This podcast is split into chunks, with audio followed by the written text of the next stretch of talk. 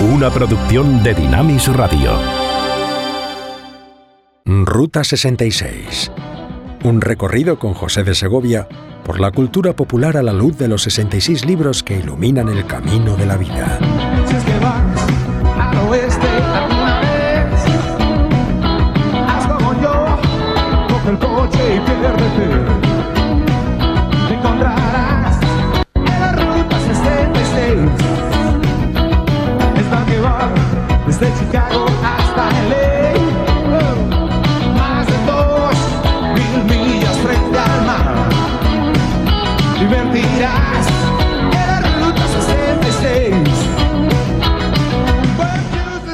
Hoy sintonía en español, nada menos que Miguel Ríos en la grabación del clásico de Ruta 66 en el programa de televisión española del año 87. Qué noche la de aquel año.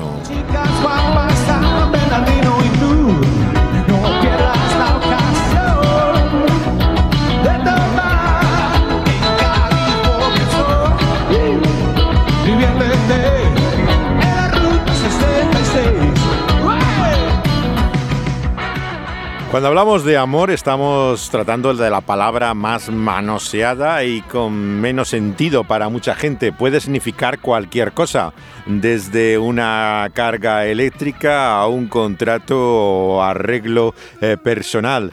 Pero hoy lo vamos a ver en relación con la misericordia. En esta buena noticia, según Lucas, llegamos a la versión del Sermón del Monte que hace en el Evangelio.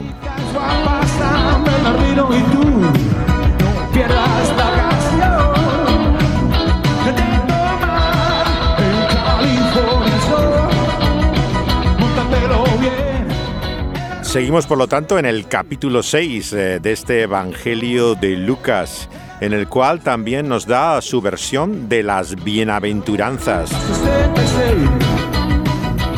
Y si hay un disco en español que lleva ese título, Bienaventurados, es el que hizo Joan Manuel Serrat ese mismo año, 87, que Miguel Ríos canta su Ruta 66, publica el cantautor catalán el disco con este nombre, Bienaventurados.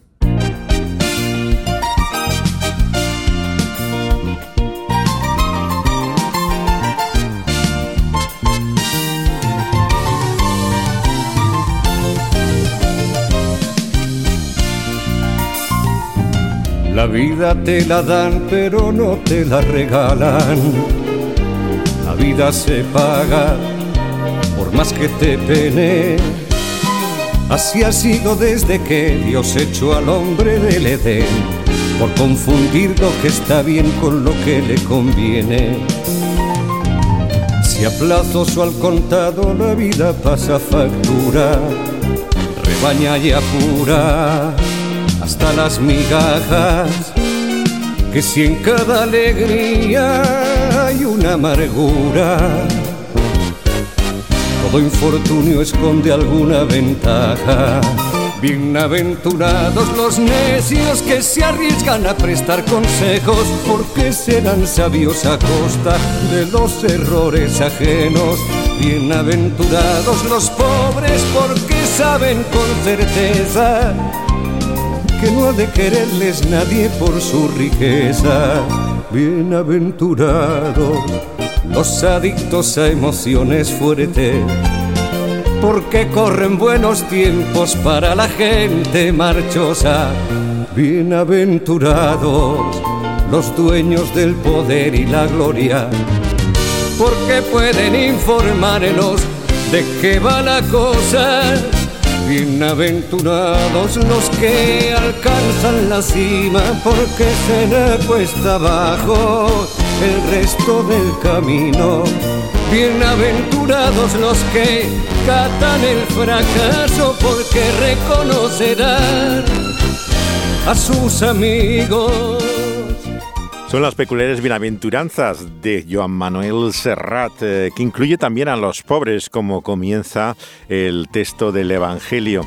¿Quiénes son esos pobres? Pues no solamente los que tienen necesidad social y económica, sino todos aquellos que están desesperados en su necesidad, eh, que no están satisfechos con su vida. Son aquellos de los cuales el Evangelio nos dice que tienen hambre, que desean y lloran y buscan lo que no tienen, la justicia que no encuentran en este mundo. Son esos los que encuentran precisamente en ese reino que proclama Jesús eh, la satisfacción prometida a lo que este mundo no puede darnos.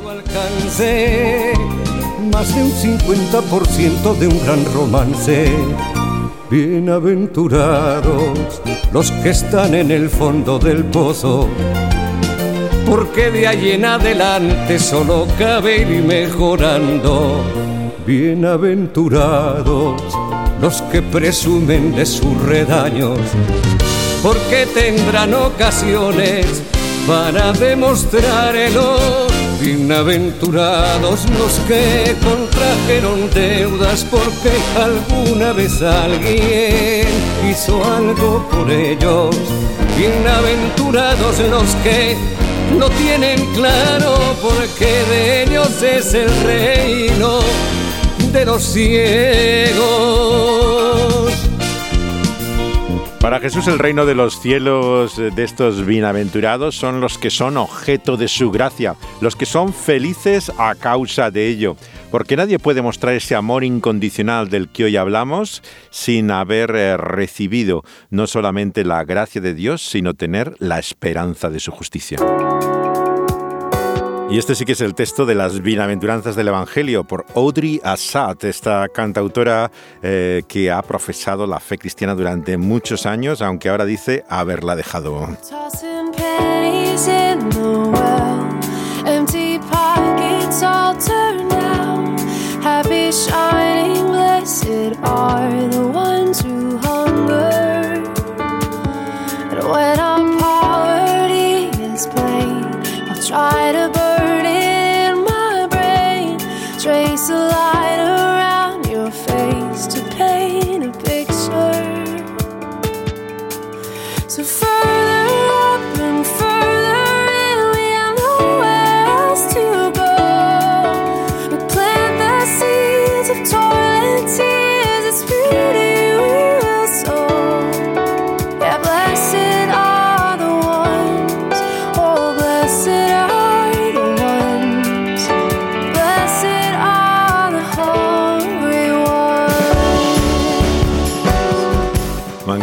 Audrey Assad, de madre norteamericana de Virginia, pero padre refugiado sirio.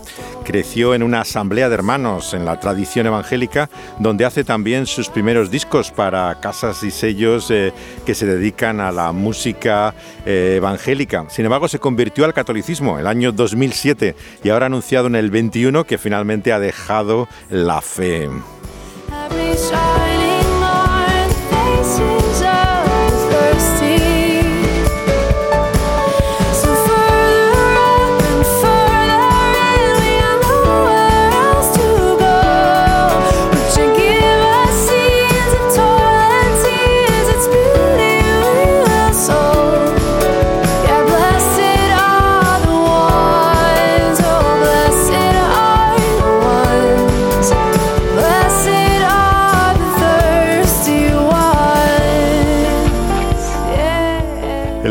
Parece que viene por su divorcio, algo que ha asolado a muchos de estos músicos, incluso de alabanza y salmistas en Estados Unidos, que han vivido hasta dos divorcios en los últimos años a pesar de su corta edad.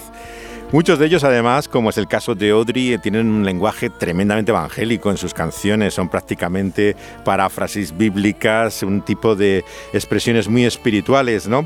Ella solía además contar que había tenido una adicción a la pornografía como mujer y lo solía comentar una y otra vez. Eh, eh, sin embargo, lo que se ve es una evidente desorientación personal bastante grande, pero su música es excepcional, maravillosa. Era una música eh, realmente eh, que viene de alguien con formación, desde los dos años tocaba el piano, tenía una preparación y unas melodías, como pueden ver, bastante trabajadas con un sonido muy cuidado.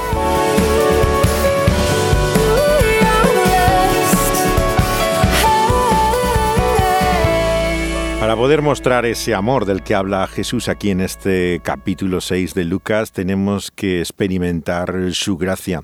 Es sólo así que podemos tener la misericordia de la que habla el Evangelio.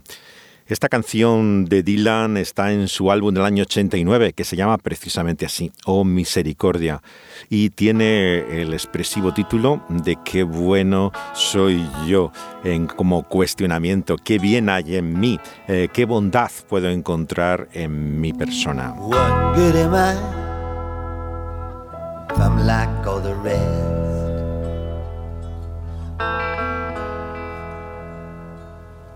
If I just turn away when I see how you're dressed.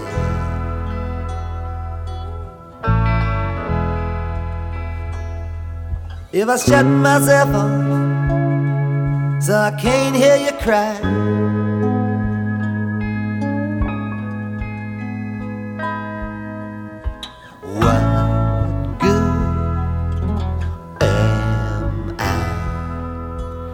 La composición de este disco, el año 89, está descrita por él mismo en las memorias de sus crónicas, el único volumen que ha publicado. Eh, viene de la conexión que le hizo Bono, el cantante cristiano de U2, con Daniel Lenoir, tal vez el, canadiense con mayor inquietudes espirituales que ha habido también en aquellos años 80. Y juntos hacen este disco contando otra vez con el eh, músico de los Stones, Ron Wood, que ya colaboró en el tercer disco de los años de Jesús, de, de Sat of Love, eh, y graban este álbum en Nueva Orleans cuando estaba establecido Dylan en aquella época en eh, Malibú. Está lleno de referencias a su fe cuando muchos consideraban que su cristianismo ya era cosa del pasado. What good am I? Why you softly weep?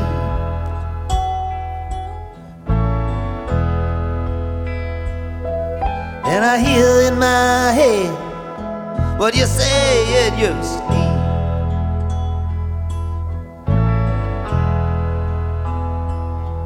And I freeze in the moment like the rest?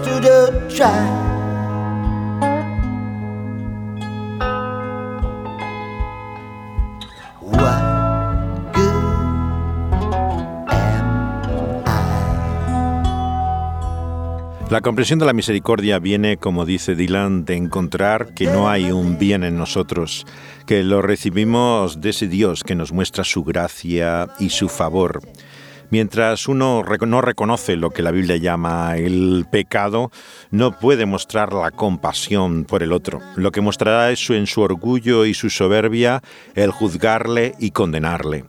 La única forma en que podamos mostrar esa misericordia para con los otros es cuando recibimos de ese favor inmerecido de Dios en su perdón y su amor incomprensible.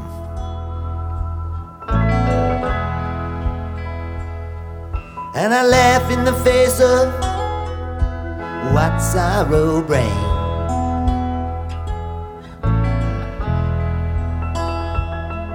And I just turn my back when you silently die.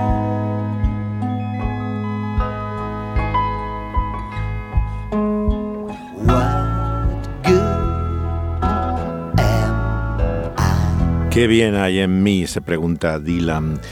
Ese amor viene no de una confianza en nosotros mismos, sino en la justicia de Dios, que es la única que va a prevalecer. ¿Cómo podemos mostrar, si no, ese amor incondicional, si no sabemos que finalmente su juicio será el que sea definitivamente mostrado? Es esa confianza la que nos permite mostrar misericordia, arriesgarnos en eh, mostrar la gracia cuando lo que naturalmente se muestra es el deseo vengativo de retribución por la ofensa recibida.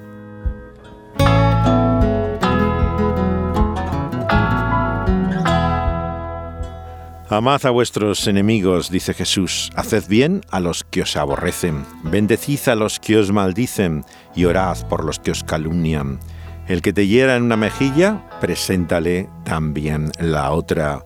Porque si amáis a los que os aman, ¿qué mérito tenéis? dice Jesús. Porque también los pecadores aman a los que los aman.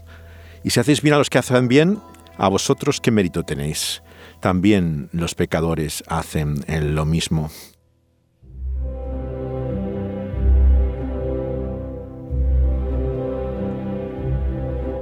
La novela La letra escarlata es todo un clásico en la cultura norteamericana. Pero lo que pocos son conscientes es que también es todo un clásico de la expresión de la fe cristiana en la literatura. Es probablemente también uno de los libros mal interpretados eh, por los cristianos, puesto que se entiende que es una crítica al puritanismo y a la tradición eh, americana eh, de la fe evangélica. Sin embargo, como Leland Reichen, el conocido profesor de literatura evangélico, ha demostrado, el sentido del libro es exactamente todo el contrario al que muchos piensan cuando lo tienen que leer en la escuela secundaria. Generalmente es un libro de lectura obligatoria en Estados Unidos.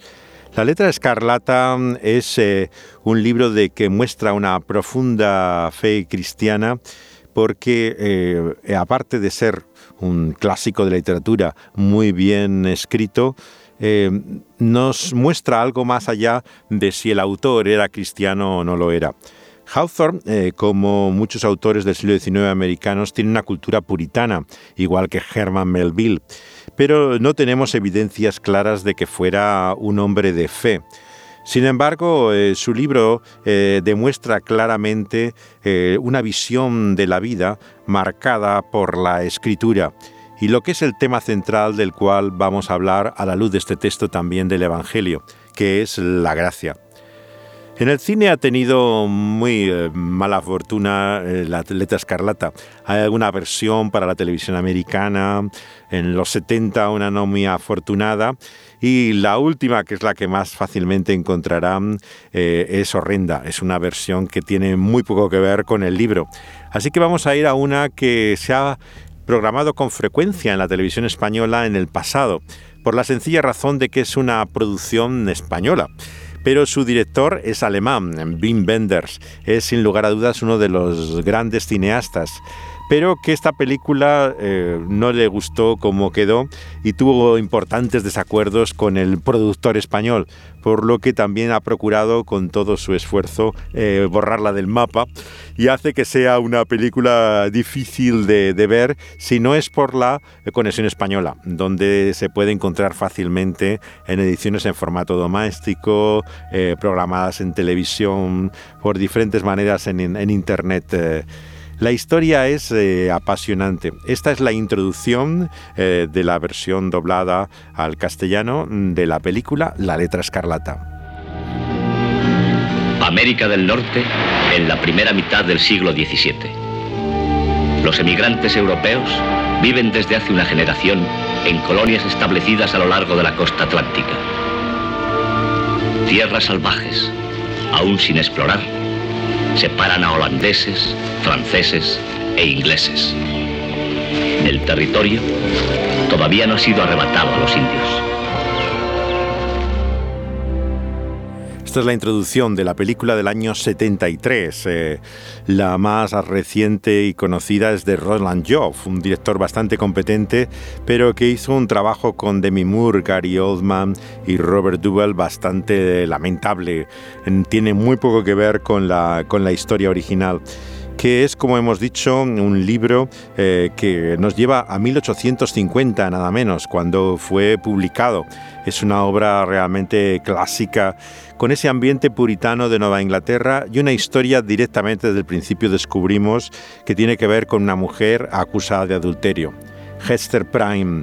Ella eh, está acusada por concebir el hijo de un hombre desconocido, que es el misterio de sobre el que trata toda la película, y la letra escarlata es la letra literalmente de A, de adúltera, eh, que lleva eh, obligada por la disciplina de esta comunidad eh, cristiana puritana, que vive en toda esta realidad de lo que los creyentes llamamos a veces el legalismo, ¿no?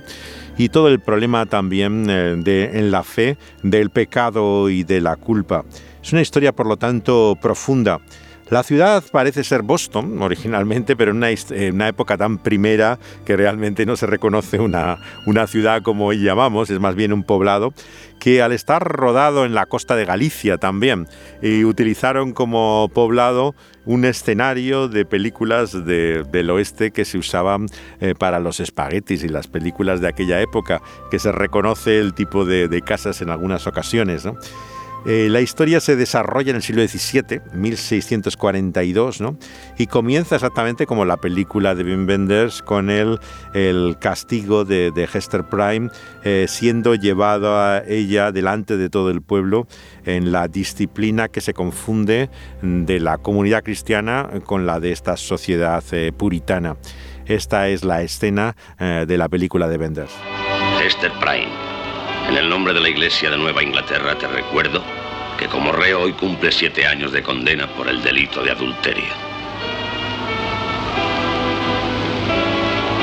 Y así este tribunal te condena a llevar durante el resto de tu vida la marca de la vergüenza sobre tu pecho y a vivir lejos de nuestra comunidad hasta que denuncies al compañero de tu pecado. Desde hace tres años te niegas con obstinación a decirnos el nombre del padre de tu hija. Tu sentencia de muerte no se llevó a cabo porque creemos que tu marido murió en su viaje hacia aquí. Su barco no llegó nunca a Nueva Inglaterra. Por eso te condenamos a una pena suave. Llevar durante toda tu vida la marca de adulterio sobre el pecho y a vivir con tu hija apartada de nuestra comunidad en la isla de los condenados. No se ha permitido que nadie tuviera contacto contigo. Nos has deshonrado a todos, pero además has despreciado nuestra magnanimidad al negarte año tras año a decirnos el nombre del padre de tu hija. Has vuelto cada año a estar ante este tribunal y solo para contestar a nuestras preguntas con tu absoluto silencio. Llevas la marca de tu vergüenza como si fuera un adorno o un título de distinción. Nuestra comunidad no puede seguir soportándolo por más tiempo. Eres un mal ejemplo y una provocación constante para todos los habitantes de Salem. Como pueden comprobar, también la música no es nada afortunada. Es de Luis de Pablo, uno de los más reconocidos compositores contemporáneos, prácticamente de vanguardia. Pero hizo una música terrible que yo sospecho que ni siquiera se conocía en la temática de la película se puede comprender realmente cómo había un conflicto serio entre el productor eh, y Wim Wenders. Eh, parece ser que todo se agrava en el momento del montaje. El montaje lo hizo eh, sobre el negativo original de la película, con lo cual impidió a Wim Wenders luego poder hacer la edición del director, su propia versión de ella. No obstante, la sospecha que muchos tienen es que, aunque fuera la versión original, tampoco parecía eh, tan lograda. La historia comienza un poco después que el libro. El libro comienza con el, proceso inicial de ella, cuando es llevada ante la disciplina en esta comunidad. Y aquí es cuando años después eh, es revisado su caso y lo hacen para poder eh, hacer aparecer el personaje eh, del esposo de Hester, que llevaba tiempo desaparecido y que aparece aquí presenciando su castigo y enterándose del adulterio de su esposa, eh, que ha quedado embarazada y que tiene esta niña y que él no es obviamente el padre como entendemos. La historia eh, se vuelve entonces tremendamente eh, compleja e interesante porque uno quiere saber qué es lo que desvela eh, la historia. Es, como podemos imaginar, claro, un, un relato en el cual eh, se habla, por un lado, del peor lado del puritanismo, su intransigencia, eh, la forma en la, cual eh, es incapaz de mostrar la misericordia de la que nos habla aquí Jesús en el Sermón del Monte, en la forma en que entiende su disciplina. Hay dos factores fundamentales por lo que aparte de toda esta discusión de la manipulación del montaje, la letra escarlata no funciona. ¿no? Uno es el tema de la intolerancia y la, y la represión que no es generalmente mm, entendido bien. Yo la recuerdo de haberla visto de niño en la televisión española y como nuestra cultura católica era tan antiprotestante, la lectura que se hacía siempre de esta película es cómo eran de malos los puritanos, ¿no? Y que gente más intransigente con lo tolerantes que eran los católicos y que eran gente mucho más eh, aceptable. Claro, este no era el sentido de, ni de la novela, ni probablemente el que Wim Wenders tiene con esta historia. Wim Wenders eh, es alguien que realmente tiene inquietudes espirituales. Él eh, tiene una, una, educación católica, pero pasa por todos los lados de la contracultura. Está militando en la izquierda, luego se interesa por las regiones orientales y acaba finalmente convertido al protestantismo. Pero eso sería mucho después, claro, que cuando hizo esta película. Eh, Benders mm, claramente dice eh, el libro, por ejemplo, sobre él de Antonio Ben Richter, que realmente no sabe mostrar la opresión, no sabe describirla, que hay una incapacidad de él para eh, poder revelar que, en qué consiste esa represión que sufre el personaje de Hester Prime, que aparece eh, rígidamente en medio eh, de este espectáculo de, crueldad que, sufre. El segundo obstáculo proviene de hecho de que Aleta Escarlata está ambientada en el pasado, un lugar y un tiempo que no solamente nosotros no conocemos, sino es que Wim Wenders tampoco ha podido eh, ser obviamente testigo. Eso hace que para un director tan apegado a la actualidad, porque él todas sus películas están en tiempo contemporáneo, sea una incursión en un periodo histórico al cual él no está acostumbrado. Y eso hace que a veces todo parezca un poco eh, claramente artificioso. ¿no? la pregunta que, por ejemplo, Godard, el director francés, se hace de la película de Wenders es si realmente se hablaba así. Eh, eh, se puede pensar que eran realmente así como se expresaban los puritanos, ¿no? ¿Qué hacían cuando no hacían nada en especial? ¿no? Se decía Godard, ¿no? Eh, cuáles eran las cosas, las relaciones entre ellos, ¿no? qué significaba esa ciudad, cuáles eran los medios de transporte. ¿no? Todo esto eh, vemos que eh, se, cuestiona ¿no? en, la, en la película de Benders. ¿no? Él realmente quedó como muy insatisfecho de ella, pero nos sirve particularmente para acercarnos al libro, a la historia, que es lo más interesante. Si no han tenido la oportunidad de leerlo, yo creo que es una obra única, singular. Pocas reflejan la fe cristiana en este contexto, mm, sea, de intransigencia o de intolerancia, pero tan profundo como hace esta historia. Este es otro de los primeros momentos de, de la película de la letra escarlata.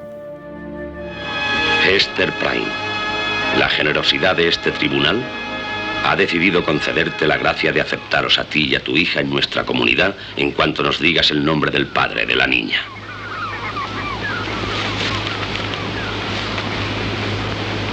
Decídete de una vez. El tribunal no está dispuesto a seguir esperando tu respuesta. ¿Te niegas a revelarnos el nombre del padre de tu hija?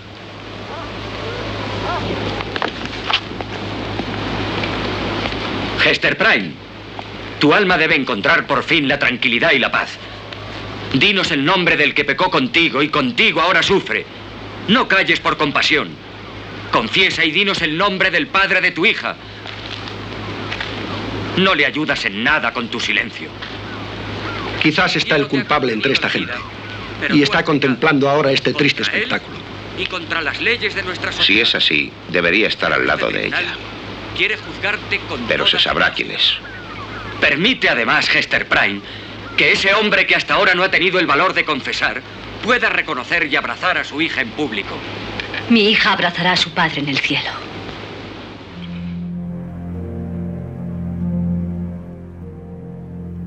El personaje que hace del padre eh, se hace pasar por un médico, como vemos desde el principio, Roger Chillingsworth. Tiene el propósito de intentar descubrir quién es el padre de la criatura. La niña es encantadora, es una de las mejores cosas que tiene la película. El sonido original es en alemán y en castellano, para ser esta coproducción curiosa, no la versión inglesa, que prácticamente se desconoce, aunque existe, eh, de la película.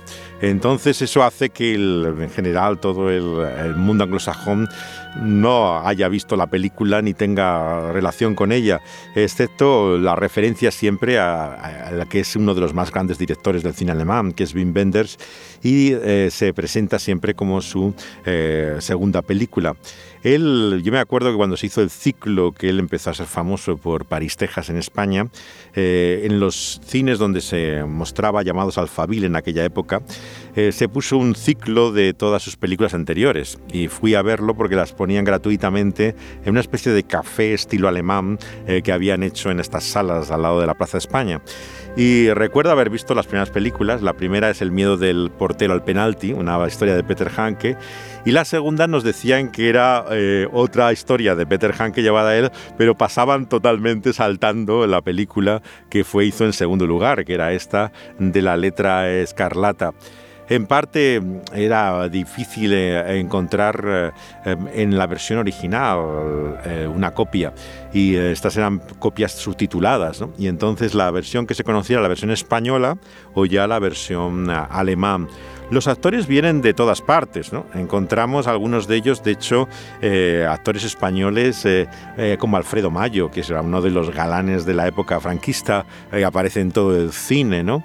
Hay una mezcla también mm, de actores que no son alemanes, muchos de ellos, ¿no? Es una una combinación curiosa. En aquella época era muy frecuente este tipo de, producciones en la que intervenían muchos países. ¿no?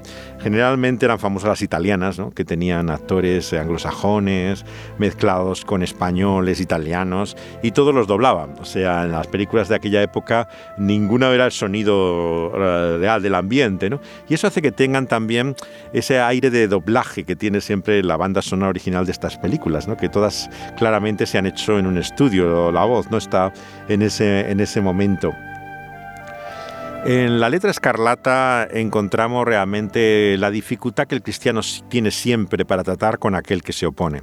Esto es lo que Jesús nos habla aquí en este pasaje del Evangelio.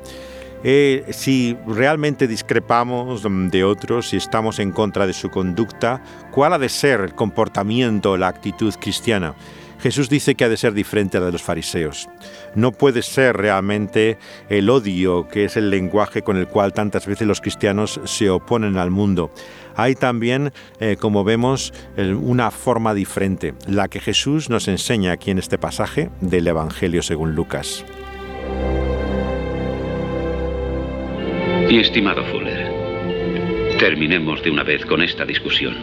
Lo tengo ya decidido. He perdonado a Hester Bright. Le permitiremos moverse con entera libertad por Salem. Veremos cómo se comporta a partir de ahora. ¿Mm?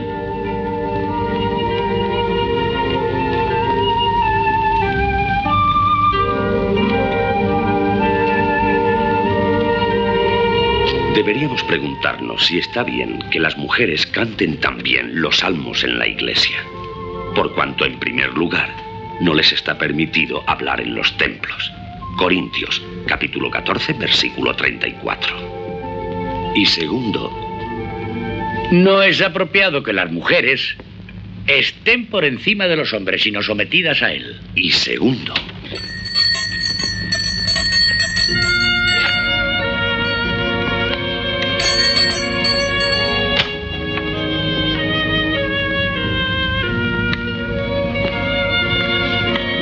mucho menos les está permitido hacer de doctores.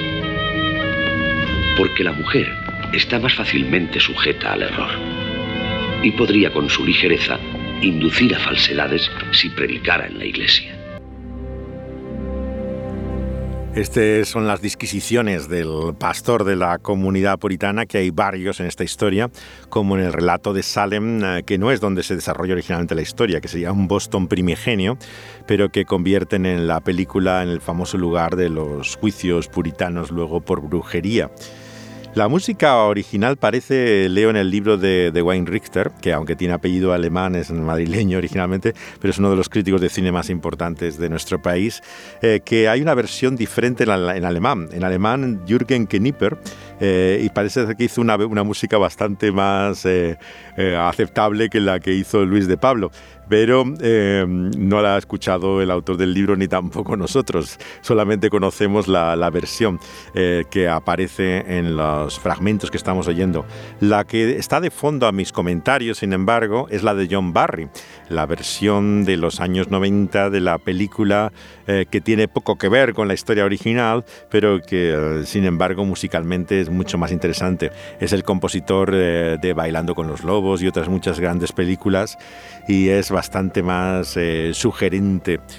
La historia de, Bender se concentra en ese periodo eh, importante de la novela, que es tras la liberación de la prisión, como decíamos, Hester finalmente la dejan instalarse en las afueras, como vamos a escuchar. Se va a ganar la vida como costurera, llevando una vida silenciosa, sombría, junto a esa hija maravillosa que es Pearl, haciendo incluso actos de caridad por los pobres. Aquí está la dimensión cristiana realmente de la película. O sea, el personaje que está eh, repudiado bajo la disciplina es quien muestra realmente la fe en comparación eh, con la hipocresía de todos aquellos que la condenan. A Hester le molesta particularmente la fascinación que tiene su hija con, con la letra, ¿no? Y cómo es siendo rechazada la niña una y otra vez por los otros niños y en el pueblo, ¿no? Se va convirtiendo en una chica difícil, caprichosa, rebelde, y los miembros de la iglesia empiezan a sugerir, como vamos a escuchar, que sea apartada de su madre. Y es así como es llevada ante este gobernador, Bellingham, y el otro son dos reverendos, dos pastores de la comunidad, que se llaman Wilson y Dimmesdale, eh, que son los dos que están juzgando en esta escena el caso de la hija, si ha de apartarse o no de la madre por la educación eh, dañina que podía estar recibiendo. Cuando el apóstol dice hablar, significa sobre todo transmitir las escrituras y no sacar conclusiones particulares de ellas. Esa es la correcta interpretación del texto. No quiero decir que las mujeres no puedan cantar las palabras del salmista. Bienaventurado el que tenga una mujer virtuosa. Vivirá dos veces más. Jesús Irak, capítulo 225. Son esa es la voz del médico citando un libro apócrifo, algo también bastante inverosímil para estos puritanos que en el canon seguían estrictamente el criterio protestante que excluye a este libro de eclesiástico de, Ben Sirac. Pero la disquisición sí que es típica puritana. Eh, eh, ¿Qué significa la prohibición de la mujer hablando en la iglesia? ¿Es la predicación o incluye el canto también? Eh, ¿Es la lectura misma de la Biblia, como dice? O sea, esto ha llevado a muchas iglesias conservadoras a tener criterios distintos sobre la participación de la mujer. En algunas leería la Biblia, en otras, digamos, podría orar, en otras eh, lo que no puedes predicar, y entonces haría distinciones según su interpretación del texto bíblico. Esto sí que corresponde a este cuadro realmente que vemos mm, que tiene sus raíces ya en estas escuelas rabínicas, ¿no? donde la ley judía eh, dada por Dios a Moisés es también objeto de un escrutinio que busca su aplicación en casos concretos.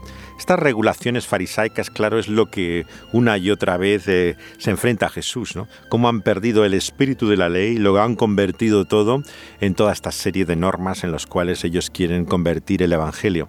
Así, por ejemplo, el, eh, como está hablando aquí en este pasaje de Lucas, para los judíos el que no era judío, el gentil realmente no tenía ningún tipo de, concesión en su tratamiento, le trataba como alguien despreciable. Eran eh, como cerdos, animales impuros, eh, combustible para el infierno, alguien para con el cual no había que tener el menor escrúpulo. Pero no los juzguemos tan fácilmente. Al fin y al cabo, como hablan muchos cristianos de aquellos cuya conducta consideran despreciable, ¿no? Sean porque no están de acuerdo con su visión de la homosexualidad, del feminismo, de tantas cosas, ¿no? Eh, eh, utilizan ese mismo lenguaje violento y agresivo eh, que Jesús aquí condena. ¿Qué significa las famosas palabras de no juzgar a otros siendo nosotros juzgados, ¿no? Mucho se ha discutido en el mundo cristiano sobre esto. ¿Significa no discernir lo que es verdadero o falso, lo que es bueno o malo? Obviamente Jesús no puede decir eso, ¿no? Lo que está diciendo es que no podemos decir, como algunos dicen, que alguien está condenado, eh, va directo al infierno, porque no somos Dios para juzgar a nadie y determinar la realidad de su salvación. Igualmente, también esto nos llevaría a tener que revisar seriamente la forma en que juzgamos si alguien es cristiano o no es cristiano. Con mucha frecuencia en el mundo evangélico particularmente eh, se dice, no, esta persona dirá que es creyente, pero eh, no lo es. ¿no? Eh, las palabras de Jesús nos llaman a tener cuidado con nuestras palabras, con la manera en que juzgamos, porque también se podría decir lo mismo de nosotros, la contradicción que hay entre nuestra conducta y lo que hacemos. Jesús pone por eso el conocido ejemplo del árbol y el fruto, que cómo los frutos eh, pueden estar en contradicción con lo que es el árbol. Tiene que haber una coherencia, una consistencia de la cual tantas veces carecemos. Puesto que los levantamientos indios han llegado a nuestra región, tendremos que defendernos. Quizá debiéramos incluso. ¿Qué clase de niña es esta? Desde los días de mi juventud no había visto nada parecido. Va vestida como si fuera un fantasma. Dime, niña, ¿quién es tu madre? Responde. ¿Y cómo te ha puesto esas ropas tan extrañas? ¿Eres cristiana? Yo soy solo la hija de mi madre. Me llamo Perla. Pues con ese vestido deberías llamarte Ruby. ¿Sabes el catecismo? ¿O nadie te ha enseñado a ser una niña buena y temerosa de Dios? ¿Dónde está tu madre?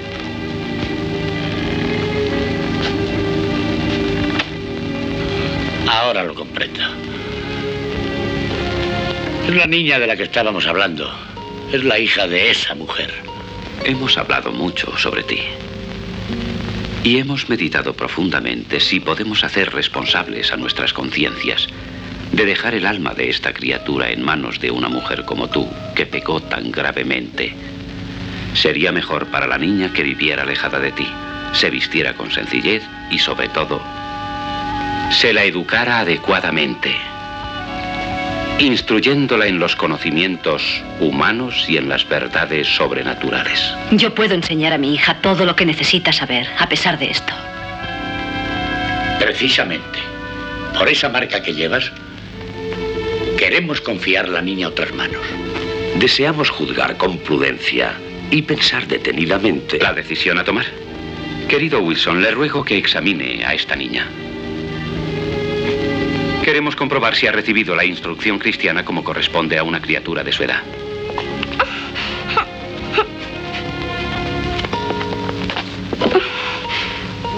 Perla, pequeña Perla, ¿puedes decirme quién te ha creado? A mí nadie me ha creado. Mi madre me encontró un día en un manzano. ¿Una niña de siete años? Creo que no es necesario hacer más preguntas. Dios me ha dado esta hija. Nadie puede quitármela. Tu hija será bien cuidada. Mucho mejor de lo que puedas hacerlo tú. Dios me ha dado esta hija y yo no la entregaré. Hable usted por mí. Usted me conoce mejor que ellos. Ayúdeme. No puedo perderla. Dios le ha dado esta hija y le ha concedido el instinto maternal. Ningún otro ser humano conoce los secretos del alma de esta criatura y sus necesidades. La niña le ha sido concedida como una bendición, pero es al mismo tiempo su penitencia, su dolor y la espina constante del miedo a la muerte. Ha convertido a la niña en un espantajo de feria. ¿O no es eso lo que expresan las ropas de esta niña, que tan claramente nos recuerdan el rojo ardiente de la letra bordada sobre su pecho? Esta niña está en el mundo para mantener viva el alma de su madre y preservarla de pecados más graves.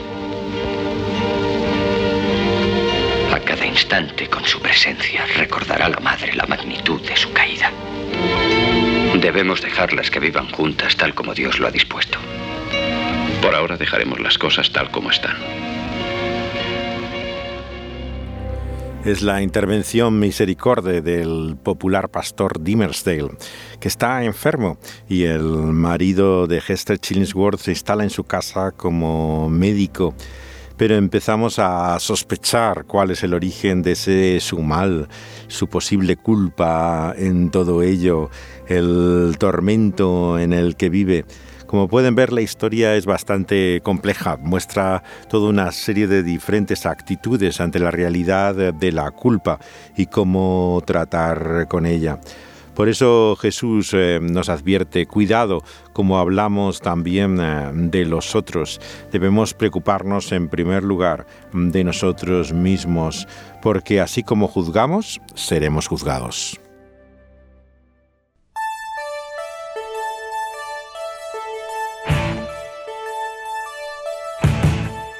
¿Cómo construimos nuestra vida? Cuidado, porque podemos hacerlo sobre la arena, dice esta canción del grupo Servant eh, en su mundo de arena.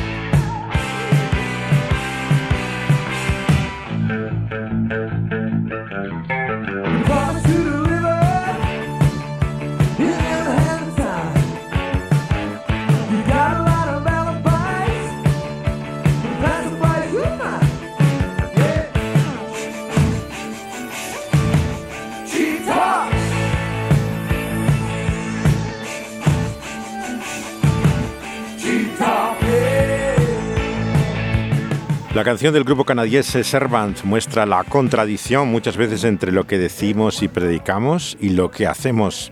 Esta banda viene de la Revolución por Jesús, eh, cuando tantos hippies llegan a la fe, pero en Canadá.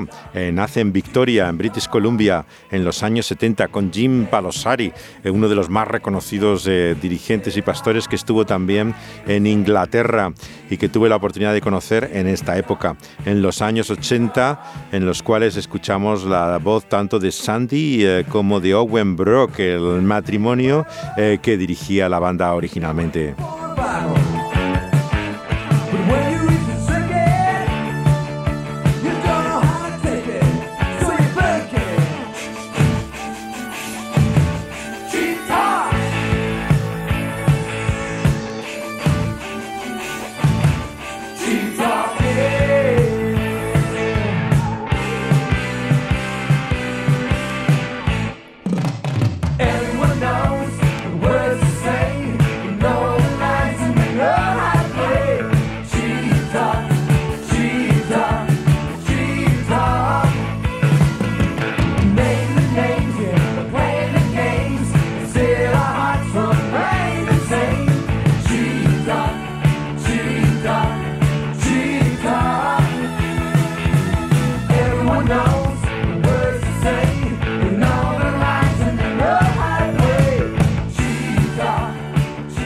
Buen árbol es el que da verdaderamente buenos frutos. No puede el buen árbol dar los malos. Jesús concluye así su enseñanza en esta versión del Sermón del Monte de Lucas con esos dos cimientos. Esa casa edificada sobre la arena a la que hace referencia el título del disco de Servant, eh, de un mundo de arena, pero también la casa que se sostiene, la que está sobre la roca.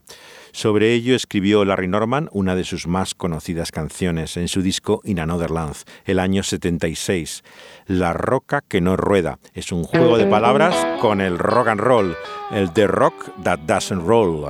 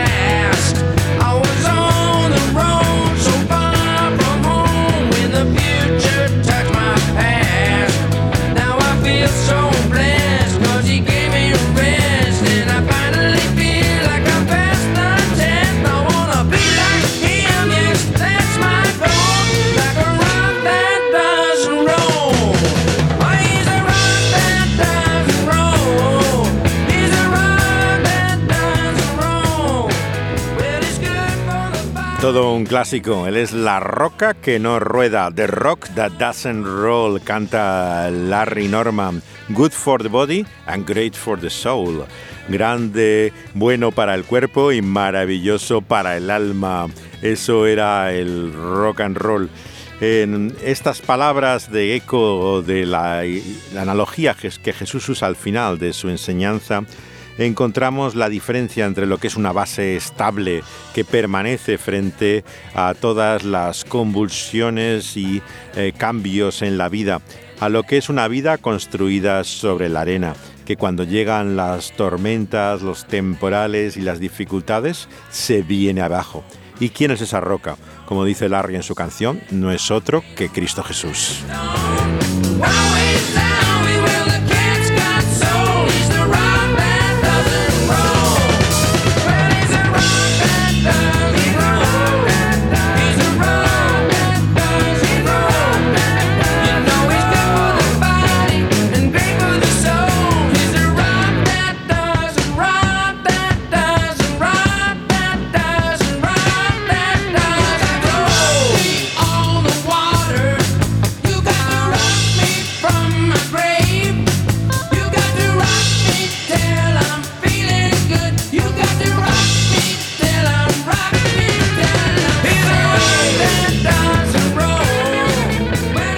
Nuestra vida al fin y al cabo es como una casa, algo que edificamos cada día.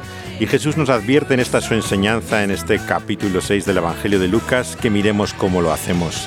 Las palabras eh, sirven para construir nuestra vida, así como nuestros actos determinan la realidad de nuestra existencia.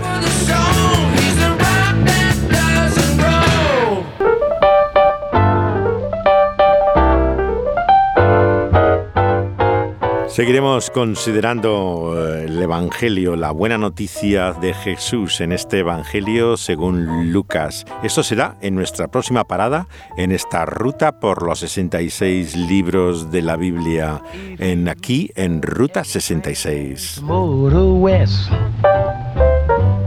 Travel my way.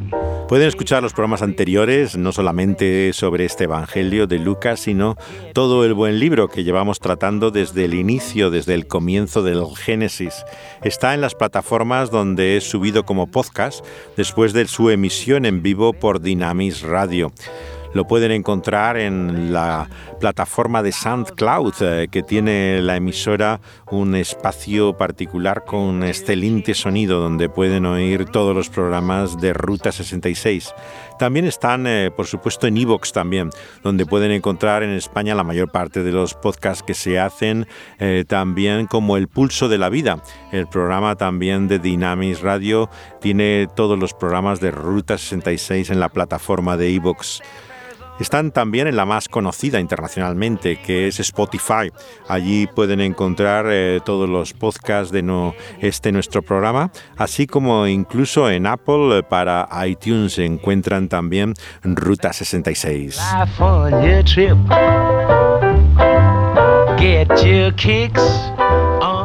Aquí al volante y control del sonido ha estado Dani Panduro una vez más y José de Segovia acompañándoles.